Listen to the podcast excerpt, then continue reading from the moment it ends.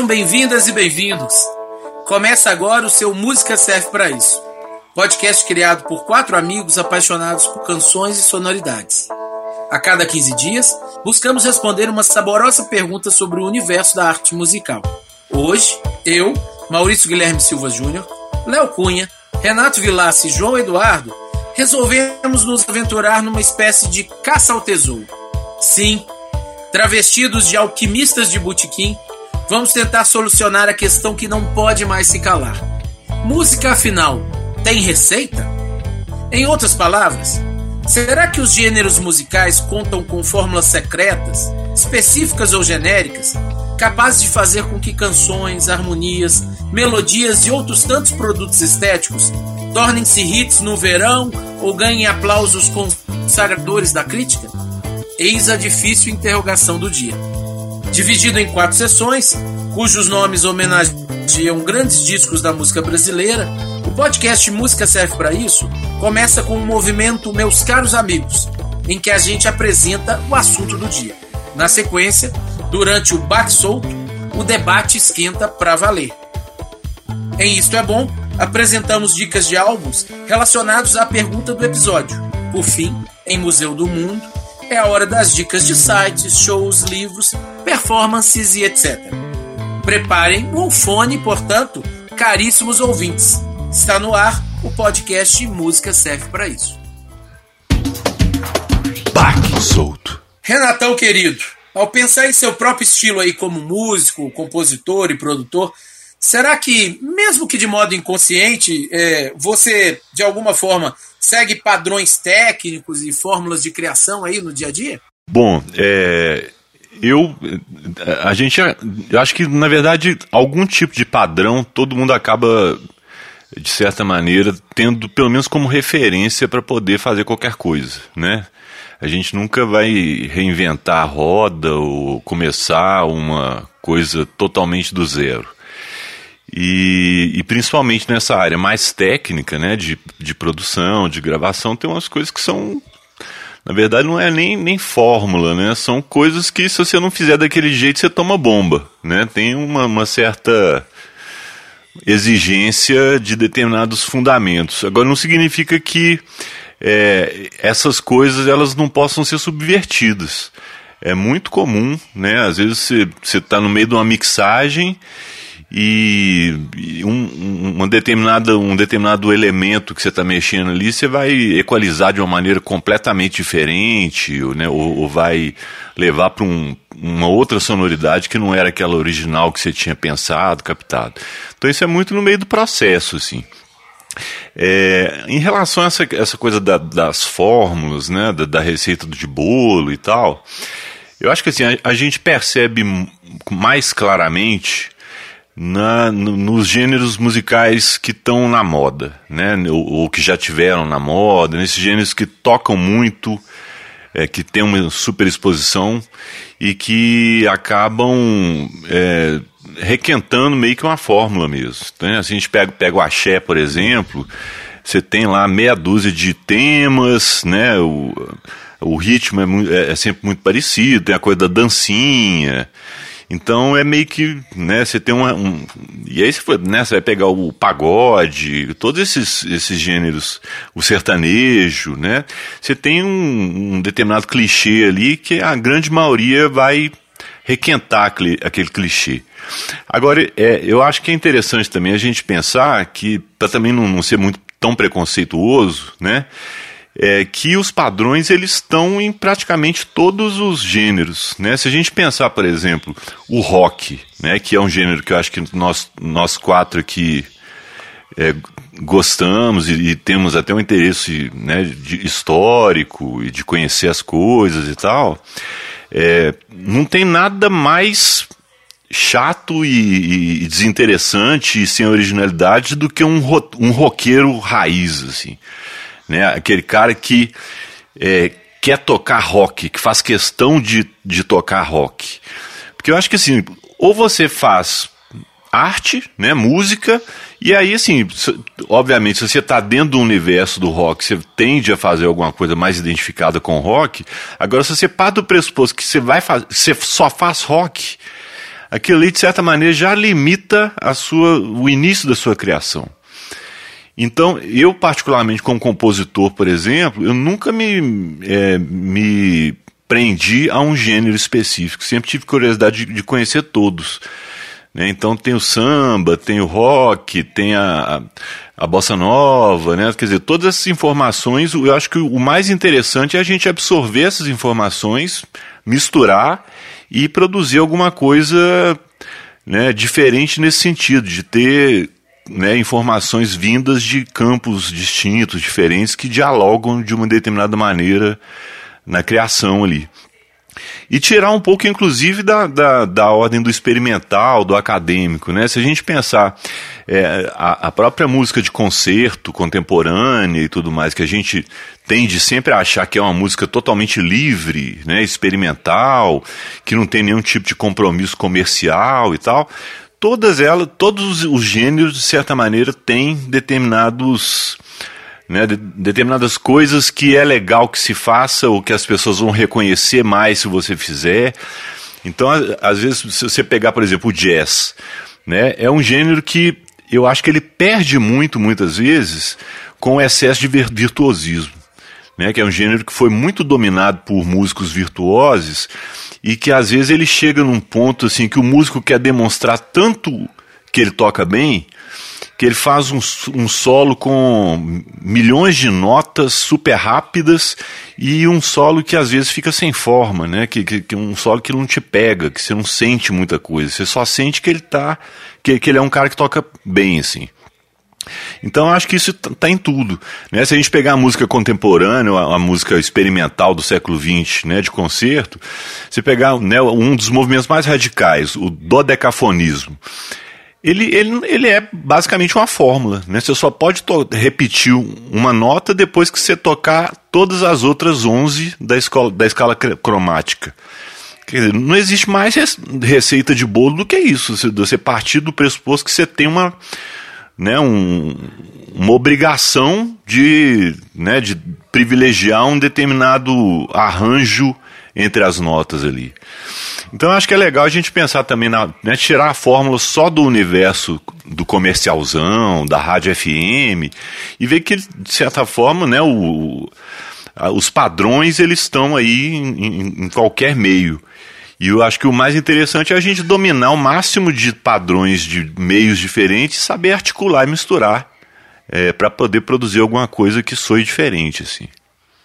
Muito legal, Renato. E eu vou te confessar que quando você cita né, o, o, o a, as bandas de rock, ou aquele roqueiro que só faz rock, né? Eu me lembrei na hora do, do, da música Telegrama do Zé Cabaleiro, em que ele fala assim: eu tava só, sozinho, e aí num, num determinado momento ele tava ele diz estava mais bobo que banda de rock. É, exatamente. É bem interessante. Aquela né? coisa, né, toda cheia de pose, uma, é uma atitude Isso. que é tão encenada, né, que é tão, assim, Isso. que não, não convence, né, um troço que parece que, que é um teatrinho ali que está acontecendo. Perfeito. Eu, eu queria chamar o Léo agora para falar para a gente também, porque o Léo quando a gente pensou o tema, ele o tempo inteiro fala assim: olha, eu sou o único que não vou falar disso tecnicamente. Então tô doido para ouvir o Leozão. E aí, Leozão, música tem receita? Então, essa pergunta me perseguiu um bocado aí, desde que a gente levantou o tema, né? Acho que nós estamos já no episódio 12, e essa me pareceu a pergunta mais técnica, assim, como mote, né, que a gente já usou. E como eu sou o único dos quatro que não é músico, eu pensei em responder de forma bem especulativa, assim, vamos dizer.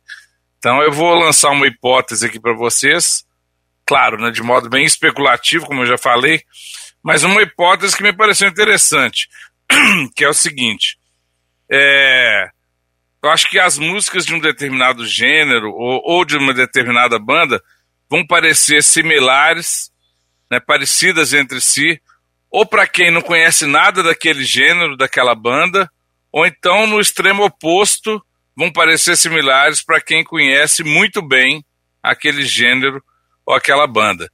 Então, se me puser para ouvir um disco de polka, por exemplo, Né? É bem possível que eu ache todas as poucas muito parecidas. Mas se você pegar um fã de polka, ele vai rir na minha cara. Vai falar, que isso? Você não está vendo as diferenças, as nuances, os subgêneros da polka, as tendências da polka. Né? Ele vai falar do ritmo, do, da diferença de um para o outro, do acorde, do arranjo, da, da, estrutura das canções, sei lá. Né? Talvez ele até vai dizer assim, olha, não existe polka, existem polcas, né? Muitas polcas. Claro que eu estou exagerando aqui um pouquinho mais para deixar clara essa minha provocação, né? Mas eu tenho essa sensação. Outro dia, uma semana atrás, eu estava ouvindo aqui em casa um, um vinil do Police e minha filha estava na varanda e minha filha na sala do lado. Aí chegou uma hora que ela, que ela falou assim: pô, mas você já ouviu 200 vezes a mesma música? E não era. Era um, único, era um disco do Police tocando, né, do início ao fim. Né, não, to, não repetiu nenhuma música, mas para ela era a mesma música.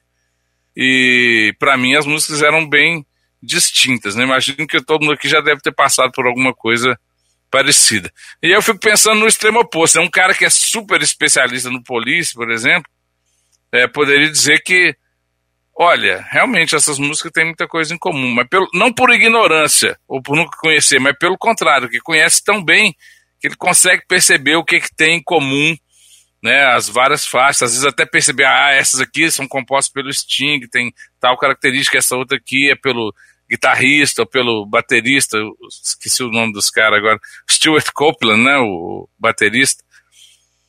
Mas aí vem o outro lado da história, né, no, no rádio, do, quando a gente ouve música no carro, minha filha costuma ver essas rádios que toca só sucesso, né, e e curiosamente eu já falei para ela a mesma coisa. Mas essas músicas hoje são todas muito parecidas, né? Essas, essas top 10, top 40, sei lá. E, e aí eu fui, parei para pesquisar. Será que realmente essa minha sensação de que essas músicas hoje que fazem sucesso são muito parecidas, será que tem alguma coisa a ver? E aí eu fui descobrir, que eu nunca tinha ouvido falar, um tal de Max Martin, imagino que muitos aí conheçam, mas que eu não conhecia que é considerado uma espécie de, uma, de um hit machine, né, uma máquina de hits. É um cara que já compôs ou produziu, ou as duas coisas, 24 músicas que chegaram no número 1 um da Billboard. Né, ele compôs 24 e produziu quase todas elas também. Né, o cara só perde por uma certa dupla de compositores, talvez você já tenha ouvido falar, de nomes Lennon e McCartney.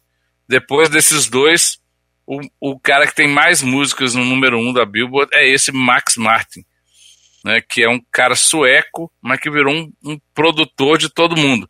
Então, ele já compôs é, músicas de foram para o primeiro lugar de Katy Perry, Taylor Swift, Adele, Britney Spears, Pink, Maroon 5, The Weeknd, é uma lista enorme, né? Começando lá no final dos anos 90 e até agora, 2021, ele já está com uma também no número um, né? Olha que loucura o, um, um, cara desse. Então eu fico pensando assim, tem, né, tem alguma coisa ali que esse cara faz repetidamente, né? Faz mais que uma, né, várias vezes para conseguir chegar. E eu fui ver uma entrevista dele e, e ele realmente tem algumas, algumas regras assim que ele segue. Regras não, mas princípios talvez, né?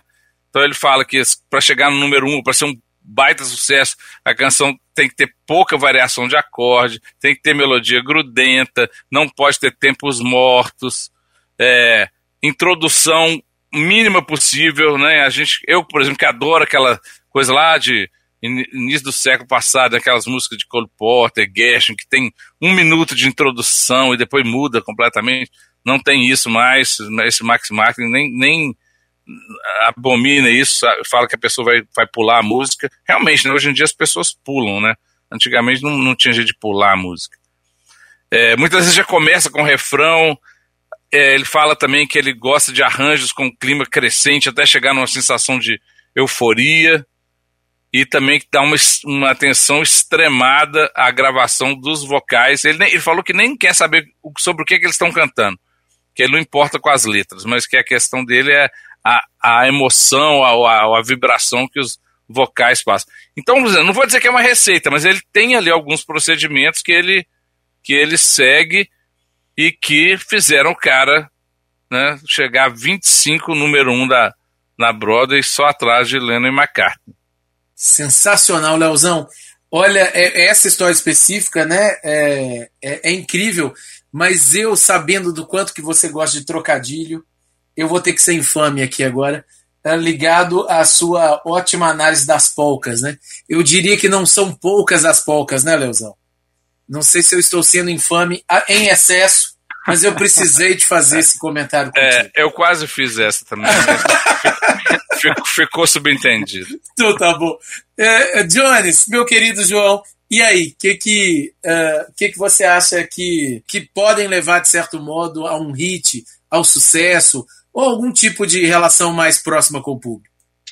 Então, vou começar é, respondendo, né, é, tentando formular é, uma interação aí com a hipótese do Léo, né, da, da, da, semelhança de quem está de fora e também de quem entende muito do estilo, né, eu achei muito bacana a provocação e me lembrou uma vez que eu fui no show do Crisium, que é uma banda de death metal, mas assim, é uma banda de death metal muito extrema, entendeu? Então, até eu que entendo um pouco de metal, é, ali eu estava me sentindo um outsider, mas eu me fiz questão de ir para frente do palco porque eles são muito é, peculiares, assim, tanto na, na, na força da, da, interpretação, né, na potência da interpretação e essa potência aliada a uma extrema velocidade. Então, eu, eu certamente ali, como o outsider, né, eu olhava né, para aquela é, interpretação deles e pensava assim, nossa, mas eu, eu, eu, tô achando que é tudo muito igual, cara, uma música é idêntica à outra,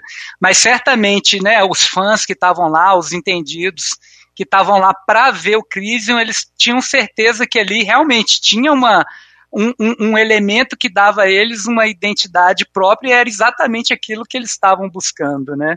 Então achei legal que foi a primeira coisa que me veio à cabeça, assim, foi, foi quando eu me senti ouvindo é, várias músicas, né, de, de, de uma determinada banda e achando que eram todas muito parecidas, assim, né?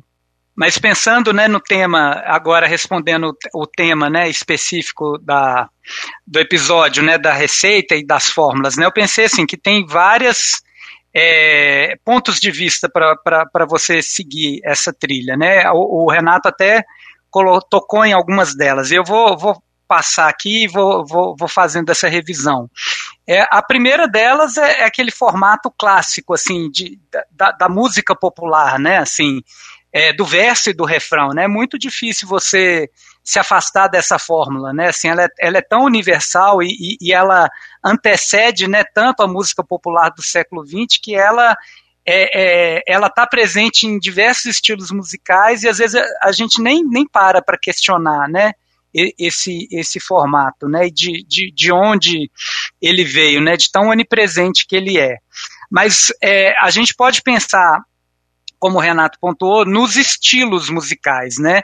Ele deu, deu alguns exemplos, né? Tocou no rock, no jazz, e eu, eu pensei muito no blues, né? Porque quando eu estava aprendendo a tocar violão e guitarra, eu peguei essas estruturas, né? E são estruturas mesmo, moldes de, de blues, assim, né? Você tem uma estrutura de, de, de, de 12 é, tempos e você vai fazendo a troca dos acordes. E, e, e o que diferencia a, a, as forminhas né, do blues é como você faz a troca desses, desses acordes, né? Com, é, a forma como você avança nas progressões harmônicas, né? Então tem um blues que é chamado de standard, e ele tem uma forma de progressão. Aí tem um slow change, que tem uma mudança harmônica em um determinado ponto que já é diferente do standard. Tem o quick change, e aí você tem alguns elementos que você vai é, usando como se fossem ingredientes, né? O turnaround, as voltas, as escalas, enfim. Dei assim de como que dentro de cada estilo você tem é, é, estruturas e elementos próprios que é, é, ajudam a definir a personalidade mesmo daquele estilo e as fórmulas né, que os músicos seguem e ajudam também a diferenciar de outros estilos, né? Assim, indo para agora para um outro é, estilo musical, né? Que também era, era muito é, é, defensor assim das suas peculiaridades, né? O punk, né? Porque ele era uma, uma primeiro uma negação de, é, de, vários desses elementos até que vocês tocaram aí do, do rock, né, assim, meio é, o, o, punk era, era uma negação de várias estruturas e até de um caminho do, do rock que estava seguindo para o rock progressivo, né? E ele era uma coisa crua, seca, direta, curta, né? Agressiva e também é, tomado por uma série de, de ideias, né? De forma que se você se afastasse da fórmula, seja das ideias ou seja das estruturas do punk, você era automaticamente taxado de traidor do movimento punk, né? Eu acho que essa frase ela define muito assim como que os estilos defendem né, as suas formulações, né? E é, o, o, Renato falou muito assim, né, de como você tem as características do estilo, mas como muitas vezes um artista ou um estilo que estão em voga, que estão fazendo sucesso, geram cópias. E aí é uma outra forma de você é, pensar é, nas fórmulas, né, nas receitas. E aí já é uma coisa muito de cópia mesmo. Já, já é, já sai um pouco desse conceito que a gente estava falando do que define um estilo e cai um pouco naquela coisa da, da, da cópia mesmo. Olha, é, vamos pensar em algumas bandas, né, é, é brasileiras e, e, e, a quantidade de cópias mesmo, sem nenhuma inspiração que elas geraram, né? Da Jovem Guarda que a gente analisou outro dia, ao Los Hermanos, passando né, é, pelo Skank e pelo J Quest, cada uma dessas bandas, é, o Skank, por exemplo, é, ele tinha uma identidade própria, e muita gente querendo é, seguir aquele filão ali, começou a gerar cópias, né? Não, vamos, vamos tentar seguir essa fórmula aqui que eles lançaram, né? E assim, indefinidamente, né? A gente teria vários exemplos em vários estilos, né? Mas, enfim, essas são só as primeiras ideias aí no campo das, receitas musicais, né? Vamos continuar aí a, a, a troca de ideias em cima do tema. Vamos sim, João. É, eu vou conversar que eu vou dialogar com cada um de vocês de alguma forma, assim, no, no, que eu pensei sobre o tema, né? Eu acho difícil a pergunta. Música tem receita? É, essa é a grande pergunta. E, e eu hoje eu confesso que eu vou ficar em cima do muro, que vai ser meu lugar de conforto daqui a pouquinho isso vai ficar claro, assim. É que eu vou responder essa difícil questão, na minha opinião, né, desse episódio, com, com sim e não. Lulante, que, que nesse exato momento, assim, bem do alto do, desse meu muro comentário, eu vou tentar explicar cada uma dessas duas facetas, que eu acho bem antípodas, mas que eu acho sim, realmente, sim e não. É, mas vamos primeiramente ao sim. É, ou seja, quer dizer então que, que música tem receita? Pois é, olha, olha bem, e vocês falaram muito disso. Joãozinho falou isso ligado ao blues, é, é, o Renatão falou isso ligado a, a outros universos como o, o, o axé, o Léo falou dessa figura específica que, que vai fazer uh, uma série de, de uh, uh, construções com uma série de, de, de ideais assim do que leva ao sucesso e tal. Eu pensei isso sob o ponto de vista técnico e estrutural, assim. E aí sim, é possível pensar em fórmulas ou modelos que, que são capazes de definir assim os objetivos, na minha visão, e os efeitos de certas intenções musicais.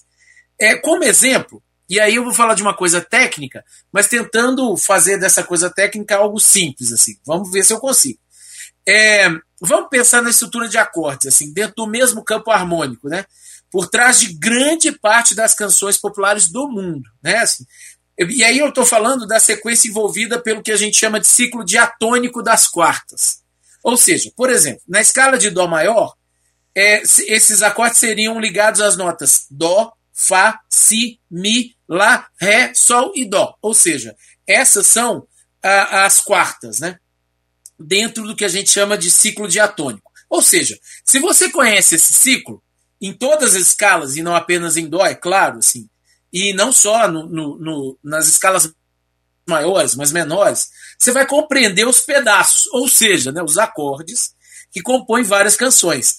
Além disso, você percebe que muitos e muitos sucessos têm estruturas idênticas. Às vezes, com, com a primeira quarta e a sexta quarta, enfim, isso vai variar. Mas aí o que, que acontece? É, é, se você compreende isso, você vai conseguir não só tocar essas músicas de ouvido, mas compreender mais, mais ou menos o território em que algumas daquelas músicas que nos tocam tanto, elas dialogam, né? Com que, que elas dialogam. Agora, isso não quer dizer, é claro, que o conhecimento dessas estruturas harmônicas vão te transformar ou transformar suas criações em hits de Lulu Santos ou Elton John, que, que eu estou usando aqui como dois grandes produtores de clássicos, um no Brasil e outro, digamos, internacionalmente. Tudo vai depender, obviamente, da capacidade do compositor, da capacidade daquele que cria música, né? Mas a partir do mesmíssimo ciclo das quartas, isso que é interessante falar, mas de provocar novas sensações no ouvinte.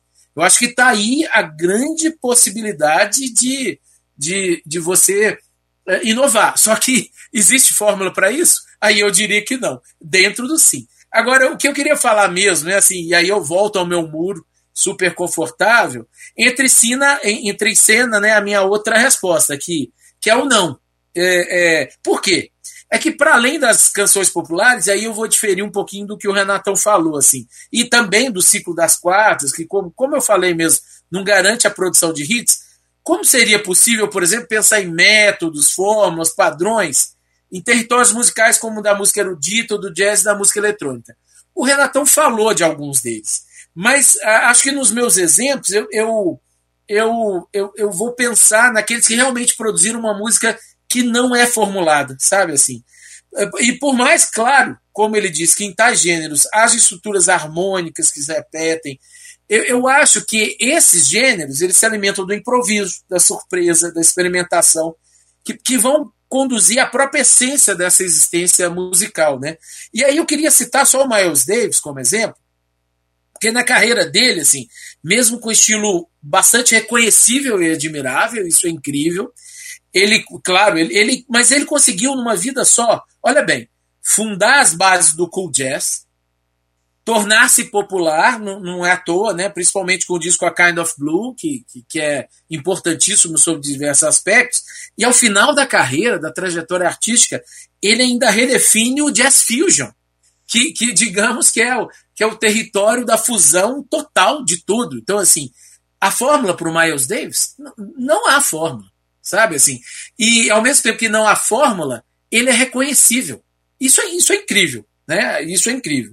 É, mas enfim, eu vou permanecer mesmo no alto desse lindo e sólido muro aqui que eu construí para minhas argumentações, mas eu estou bem convicto aí da, da minha dupla e desavergonhada resposta Música tem receita? Eu acho que sim e não. O que eu queria perguntar para vocês agora é o seguinte: pensem nos, nas bandas, nos artistas que vocês admiram muito, que vocês gostam muito. É, incomoda vocês quando uma espécie de fórmula é revisada? Ou seja, eu gosto muito de uma banda. E aí, de repente, essa, o novo disco, o novo álbum, a, a nova proposta de show que seja, ela se redefine demais. É, queria saber de vocês, essa, essa fórmula, digamos, daquilo que tanto nos agrada num artista, quando ela é redefinida, é, o primeiro impacto vocês levam muito com vocês como não, não, agora não é o artista que eu sempre admirei, ou não, vocês falam, opa, é, ele, esse artista meio que se que se postou de um jeito que eu admiro, que é de eu não estou entendendo nada, mas quero ver o que, que isso representa. E aí, o que, que vocês acham disso? Eu vou muito na linha do, do, da segunda resposta. Assim, eu gosto muito do artista que, que evolui, né? E essa questão da, da fórmula como um percurso da carreira do artista é, era uma das outras dimensões da receita né, que eu tinha para falar também. Foi ótimo que você tocou é, nesse ponto, né? Então, assim, você tem bandas que mantêm a mesma fórmula ao longo, ao longo da carreira inteirinha delas, né? Elas tentam não se afastar, principalmente se aquilo ali foi o que as projetou para o sucesso, né? Agora tem outras bandas, talvez o Beatles seja a, a, o maior exemplo, né, desse outro exemplo, que é de um contínuo de evolução que é, o lugar onde ela chega no, no, no, final da carreira dela é totalmente diferente daquele lugar de onde ela saiu e você vai tendo uma evolução contínua a, ao longo desse, desse tempo, né? De forma que você nunca repete um daqueles blocos, você vai evoluindo continuamente, né? Agora, tem várias bandas que têm movimentos circulares, né? Um exemplo que eu, que eu pensei aqui, que desafia até essas primeiras categorias que eu tentei esboçar, foi o Neil Young, que eu diria que ele é um homem de várias fórmulas, assim, várias receitas, né? Tem muita gente que, que se afeiçoou ao, ao Neil Young de Heart of Gold. Então, assim, essa é, um, é, é uma fórmula dele, o country folk dos álbuns Harvest, né, Comes a Time, e que muito tempo depois da carreira dele, depois de ter passado por várias outras fórmulas, ele tinha total de liberdade de retornar a essa fórmula, como ele o fez no álbum Harvest Moon. Né? Deixa eu retomar aqui no aniversário daquele álbum, daquela fórmula que muita gente queria que eu tivesse seguido ela o tempo todo, né? E ele não seguiu. Ele, ele é totalmente assim, é um homem de várias fórmulas, como eu disse. E a outra muito conhecida dele é a do do rock com muita guitarra e distorção, né, que se notabilizou ao, ao, lado da sua famosa banda de apoio, é, o Crazy Horse, né, mas ele tomou também é, várias outras fórmulas, às vezes fórmulas que duravam um álbum, às vezes a fórmula do álbum era um estilo, ah, quero gravar um disco de rockabilly, como ele fez, ou vou tentar gravar um, um disco de música ele, eletrônica, né, como ele fez. E às vezes essas fórmulas, na verdade, eram um registro de fases e momentos da carreira dele, né, como foi ali a sequência do Tonight's the Night, On the Beach, que era um movimento que virou, né, assim, muitos artistas adotam esse tipo de, de movimento, que é a negação da sua própria fórmula, daquilo que construiu a sua identidade, né? Muitos artistas sentem a necessidade de se afastar disso, né? Então, quando ele está aí no Tonight's the Night no On the Beach, ele está negando o momento harvest dele e está querendo construir é, uma coisa diferente a partir da desconstrução de todas as fórmulas e receitas que ele tinha usado anteriormente. Eu vou puxar aqui o aproveitar a fala do João para fazer uma homenagem para o Edgar Morin, que acabou de completar 100 anos, né? É talvez o nosso maior pensador vivo da, né, da atualidade, e que num, num, livro clássico dele, A Cultura de Massa no século XX, ele fala da, da, de como que é a cultura de massa, e ele está falando do cinema, da literatura, da música, né? Toda a cultura de massa, é, como que ela se apoia sempre no, no, numa dicotomia entre padronização e inovação, né? ou, ou individualização. Então, ele, por um lado, o, o, um artista, pode ser um cineasta, pode ser uma banda, pode ser um escritor, é, ele, ele tem uma, uma força que leva ele a, a repetir ou, ou reelaborar ou, ou, ou retomar é, elementos e, e, e, temas e formas que ele já usou, até porque o, o, o público é, espera que ele faça isso em certa parte, mas que não pode também copiar totalmente, senão você vai virar um clichê. Né? Então, a, a, própria cultura de massa exige um grau de, de inovação, de individualização de cada nova criação.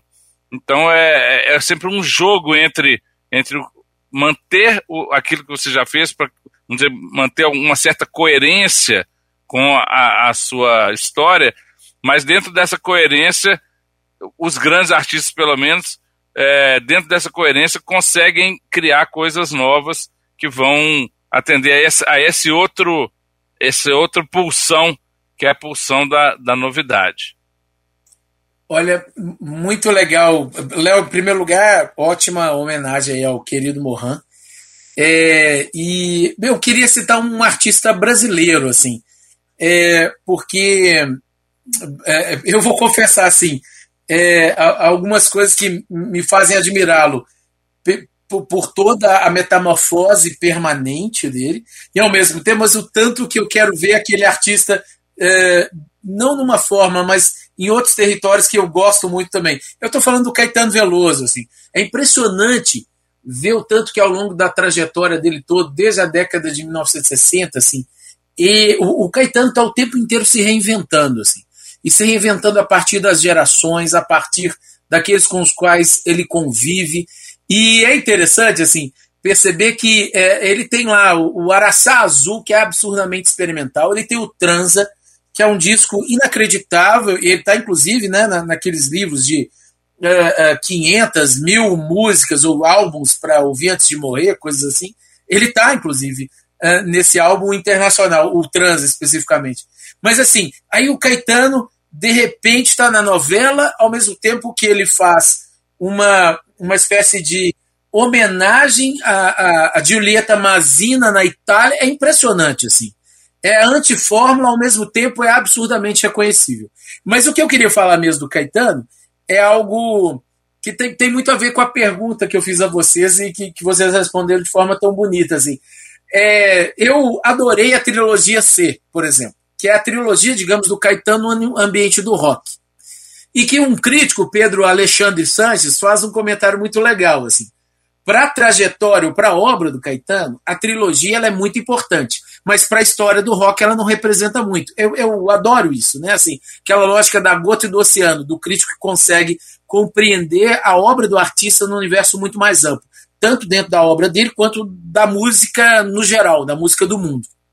Mas o que eu queria dizer é que quando encerrou-se uh, o ciclo, né, o, o, a trilogia da banda C, eu estava doido para ouvir aquele Caetano, digamos, tradicional.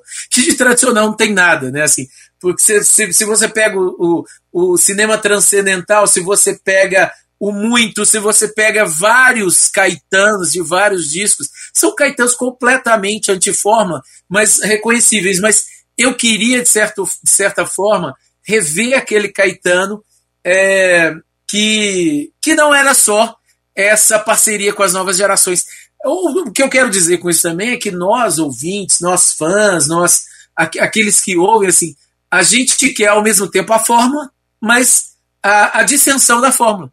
Ou seja, é muito engraçado isso. Né? Eu queria ouvir o Caetano tradicional, sendo que ele jamais existiu, ao mesmo tempo que eu louvo essa, essa incursão do Caetano pelo rock. Como que a gente vai entender alguma coisa assim? Renatão, e você, assim, espera dos seus artistas prediletos uma espécie de, de retorno ao que eles já fizeram? Não, eu não, não tenho essa, essa coisa meio apegada às raízes de quem, né, do, de, de como é que, que as pessoas. Acho que o interessante é ver isso, isso que vocês falaram mesmo, né? Como é que o, o artista consegue se reinventar, porque assim, é, Outro, há um tempo eu vi o próprio Samuel do Skank falando sobre isso, né? Dessa coisa do, do Skank ter mudado muito o estilo e, é, e saído daquela coisa do dance hall, do, do reggae, que era no início. E ele falou assim: olha, a gente não pode é, dar muita bola assim, para o que o público da gente quer, porque se, se a gente é, só fizer o que eles estão querendo, a gente vai fazer sempre a mesma coisa, porque eles estão acostumados com o tipo de coisa que a gente já faz. E se a gente fizer a mesma coisa, né, quer dizer, eles, eles vão sempre pedir a mesma coisa, mas essa coisa vai ficar sempre cada vez um pouco menos interessante. Então isso acaba meio que sendo um tiro pela culatra, né? Quer dizer, ao mesmo tempo que é esperado pelo público é, e que é quase que exigido, é, é, mas quando sai já não é uma novidade, já tem um gosto né, de coisa já conhecida, já testada. Então isso acaba, de certa maneira, né, desvalorizando a própria trajetória do artista. Quando vocês falaram né, dessa coisa do, do artista mudar, eu fiquei pensando muito numa experiência que eu tive quando eu produzi o disco da Titani. É, a, a, gente tinha feito um, né, uma experiência em BH chamava Reciclo Geral, que aí apareceu uma, uma geração grande de compositores, de músicos novos e tal.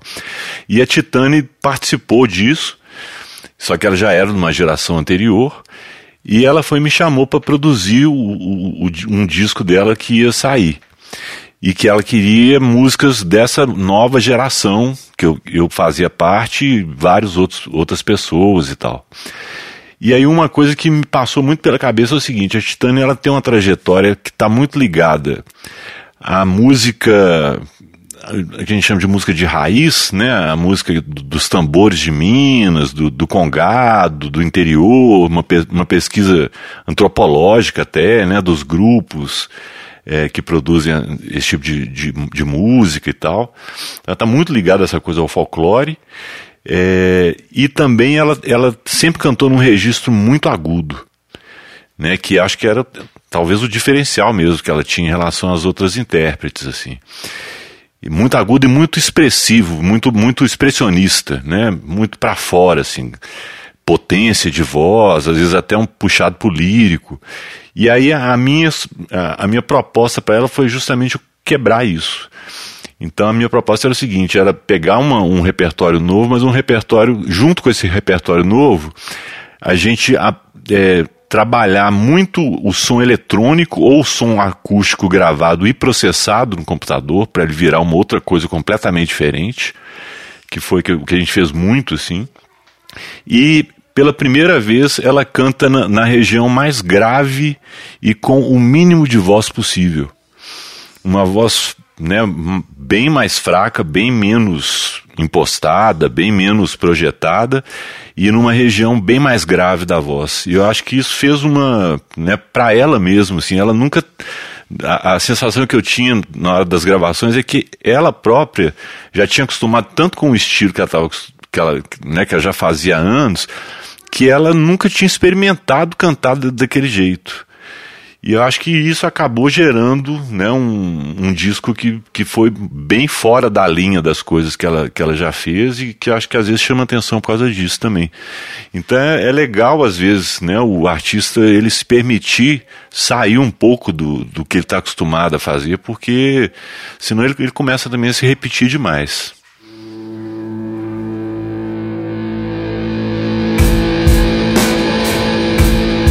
Isto é bom. Isto é bom.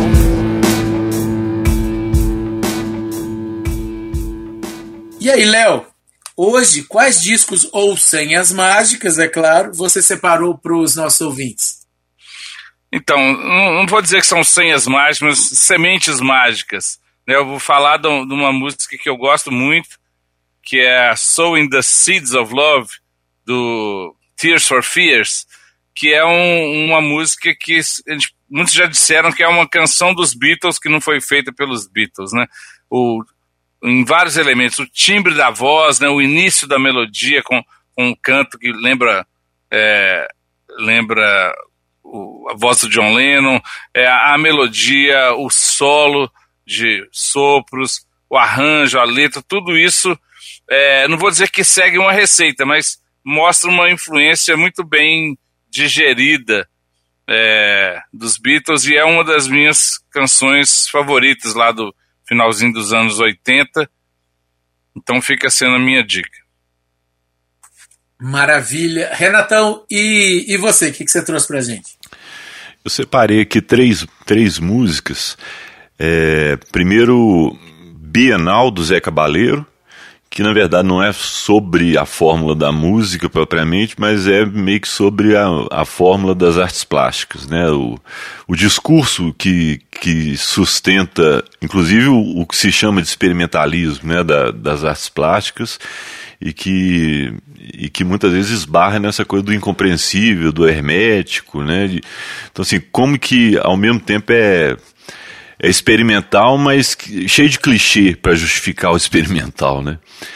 É, tenho, separei uma antiga do Léo Jaime, chama Fórmula do Amor, foi muito sucesso na época, e que é um pouco, né, o, o cara se preparando para para conquistar a menina lá e tal, então também cheio do, dos clichês. E a terceira é o Carlos Careca, uma música chamada Vida de Artista, que fala também desse, dessa coisa de hoje em dia todo mundo querer ser artista e todo mundo querer gravar um disco e todo mundo fazer, né, achar que tem um lugar ao sol para ele. Então tem 500 milhões de artistas que poderiam ser muito mais felizes se fizessem outras coisas. Olha, eu achei incrível que cada um de nós está indo para um território completamente diferente. Hoje eu vou citar um clássico, assim. Eu estou falando do Humors, do Fleetwood Mac, é, lançado em 1977, né, é, é um álbum que se pode chamar, na minha visão, de modelo definitivo da perfeição em música pop, né, assim. Por quê, assim? O que, que é a sua fórmula, né? O que, que a fórmula desse disco compreende? Para mim, compreende a segunda equação: canções inspiradíssimas, mais obsessão por detalhes, vezes sensibilidade vocal e arranjos inovadores. Eu acho realmente o Humors uh, uma perfeição. É, se a gente pensar num universo de fórmula, por exemplo, para o cancioneiro pop mundial, eu acho que, que é um, um, um dos grandes álbuns, assim. E, mas vai repetir, vai fazer isso se tornar realmente uma, uma fórmula real, né? É muito difícil. Joãozinho, e você? O que, que você trouxe para nós? Então, já que você falou de música pop, eu trouxe o álbum pop do YouTube. e, e, aí o meu exemplo é de, é de negação da fórmula, assim, né? O, o YouTube já estava na, na, segunda década da sua carreira e, e já estava ensaiando né, novos elementos e, e, e, que deram muito certo no Arctum Baby, né, que é o primeiro álbum deles na década de 90, mas aí eles entram numa sequência onde eles queriam uma ruptura, e assim, até ouvindo com um certo distanciamento, me parece que essa ruptura foi muito mais é, sentida na época, especialmente por aqueles fãs, né, que, que são aqueles mais é, fiéis e que não gostam muito das inovações, né, mas os é, integrantes do YouTube estavam tentando reinventar a, a, sua música, incorporando vários outros elementos, né? E aí depois do, do Zuropa, que é visto por muitos como, como um álbum de, de ruptura, né? Vem é, o álbum Pop de, de 1997, onde ele tem, tem grandes ganchos, especialmente no, no lado A, ainda tem, tem grandes hits, né? Mas o lado B parece que é quando eles, assim, é, se libertaram totalmente de, de tudo que, que, que, trazia de personalidade da, da banda e de obrigações e falaram assim: agora vamos fazer o que der na telha. E aí, para mim, tem uma das, das é, minhas sequências favoritas de, de, de música do YouTube, assim. É muito contraintuitivo, mas é um dos meus momentos favoritos da banda tá nessa sequência que é um super lado B, um super lado B de um álbum que já é um álbum né, de, de ruptura também, de continuidade da, da ruptura, e ainda em cima disso é o lado, né, assim, é, é, é o final, né, da oitava música em diante, assim, e é a sequência que tem Miami, The Playboy Mansion, If You Wear That Velvet Dress, Please e Wake Up Dead Man, é, assim, é uma sequência até meio mal assombrada, sombria e totalmente lado B, assim. Então é uma banda buscando aquela negação da fórmula ou aquele movimento que o Léo tão bem, né, é, descreveu da individualidade, né, daquele ciclo eterno entre é, seguir uma fórmula e negar essa mesma fórmula.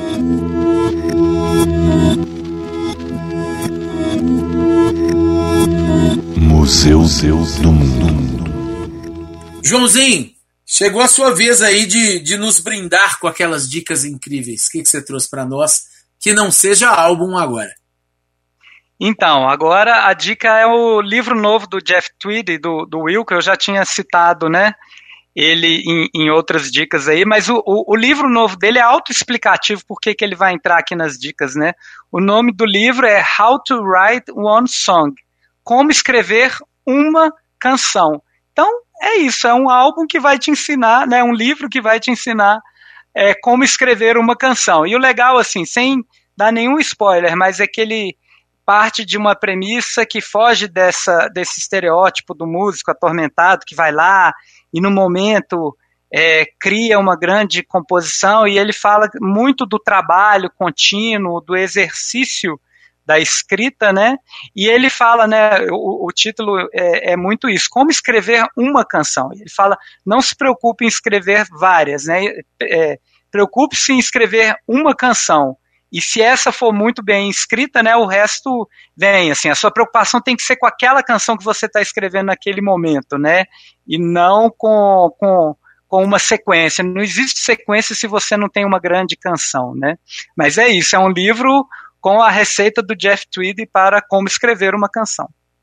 Olha, uh, não é a minha dica ainda, mas o seu livro citado me lembrou também, né, um, um livro que é o livro do David Byrne, é Como Funciona a Música, que poderia muito bem ter sido citado aqui hoje. Foi bom que, que uma dica lembra a outra, mas daqui puxa a pouquinho outra. eu minha dica. É isso, puxa outra. Léo, que que, qual que é a sua dica para nós?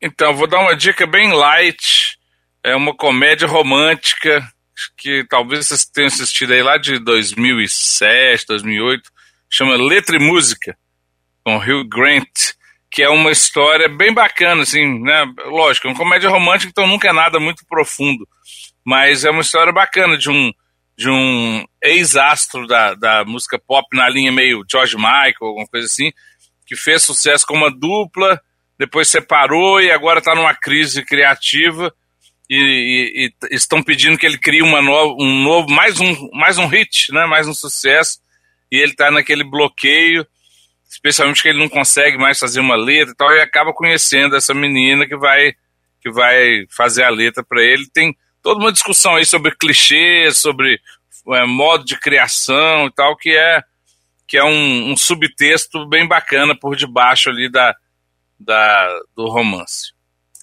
Leozão, vou aproveitar a sua dica para lembrar outra dica. Hoje tá, tá desse jeito, que é o filme Mesmo Se Nada Der Certo, que é outra comédia romântica, com a Kira Knightley e o Mark Ruffalo. Ah, boa! E, que não é demais? Uhum. Poderia muito bem ser citado aqui hoje também, né? Porque tem toda essa lógica da construção da, da, da canção pop, né, Léo? É, ele descobre ela num, num, num boteco. Isso, assim. exatamente. É, exatamente. bacana, bem lembrado. Olha bem, uh, Renatão, agora é contigo. O que, que você trouxe para nós? Eu vou indicar um, na verdade, é um videoclipe, uma, uma música que, que você vai digitar no YouTube vai aparecer algumas opções lá, chama Jacaré e Iemanjá. Receita para fazer um axé de sucesso. É basicamente um tutorial ensinando como é que você consegue é, é, criar um axé que vai fazer, vai tocar em todas as rádios. E é muito bem feito. E é legal para pesquisar no YouTube porque tem as imagens também no, no videoclipe que, que, que, são muito bem, bem editadas, assim, bem, bem gostadas. É zoeira, mas é muito bem feito. Muito bom, Renato. Já, já tô doido para ver aí. Olha, eu vou indicar o canal, um canal no YouTube é, do produtor e músico norte-americano Rick Beato. É, a, além de, de listas de melhores da música pop, muito divertidas, por exemplo, claro, sempre com ênfase no rock. É, é, ele grava vídeos, assim, principalmente numa série especial chamada What Makes the Song Great, né? Numa tradução livre, o que, que faz com que essa música seja tão boa, tão ótima e tal. Em que ele debate os elementos técnicos que, que sim, que, que vão explicar justamente a relevância, o sucesso ou a beleza dessas obras. Então, e esse canal do Rick Beato é, é muito divertido acho que os nossos ouvintes vão gostar bastante também. Este foi o Música Serve para Isso. Podcast feito para ouvintes que, para muito além das fórmulas, buscam no universo dos sons as sensações que definitivamente não se explicam com exatidão matemática. Grande abraço e até o próximo episódio.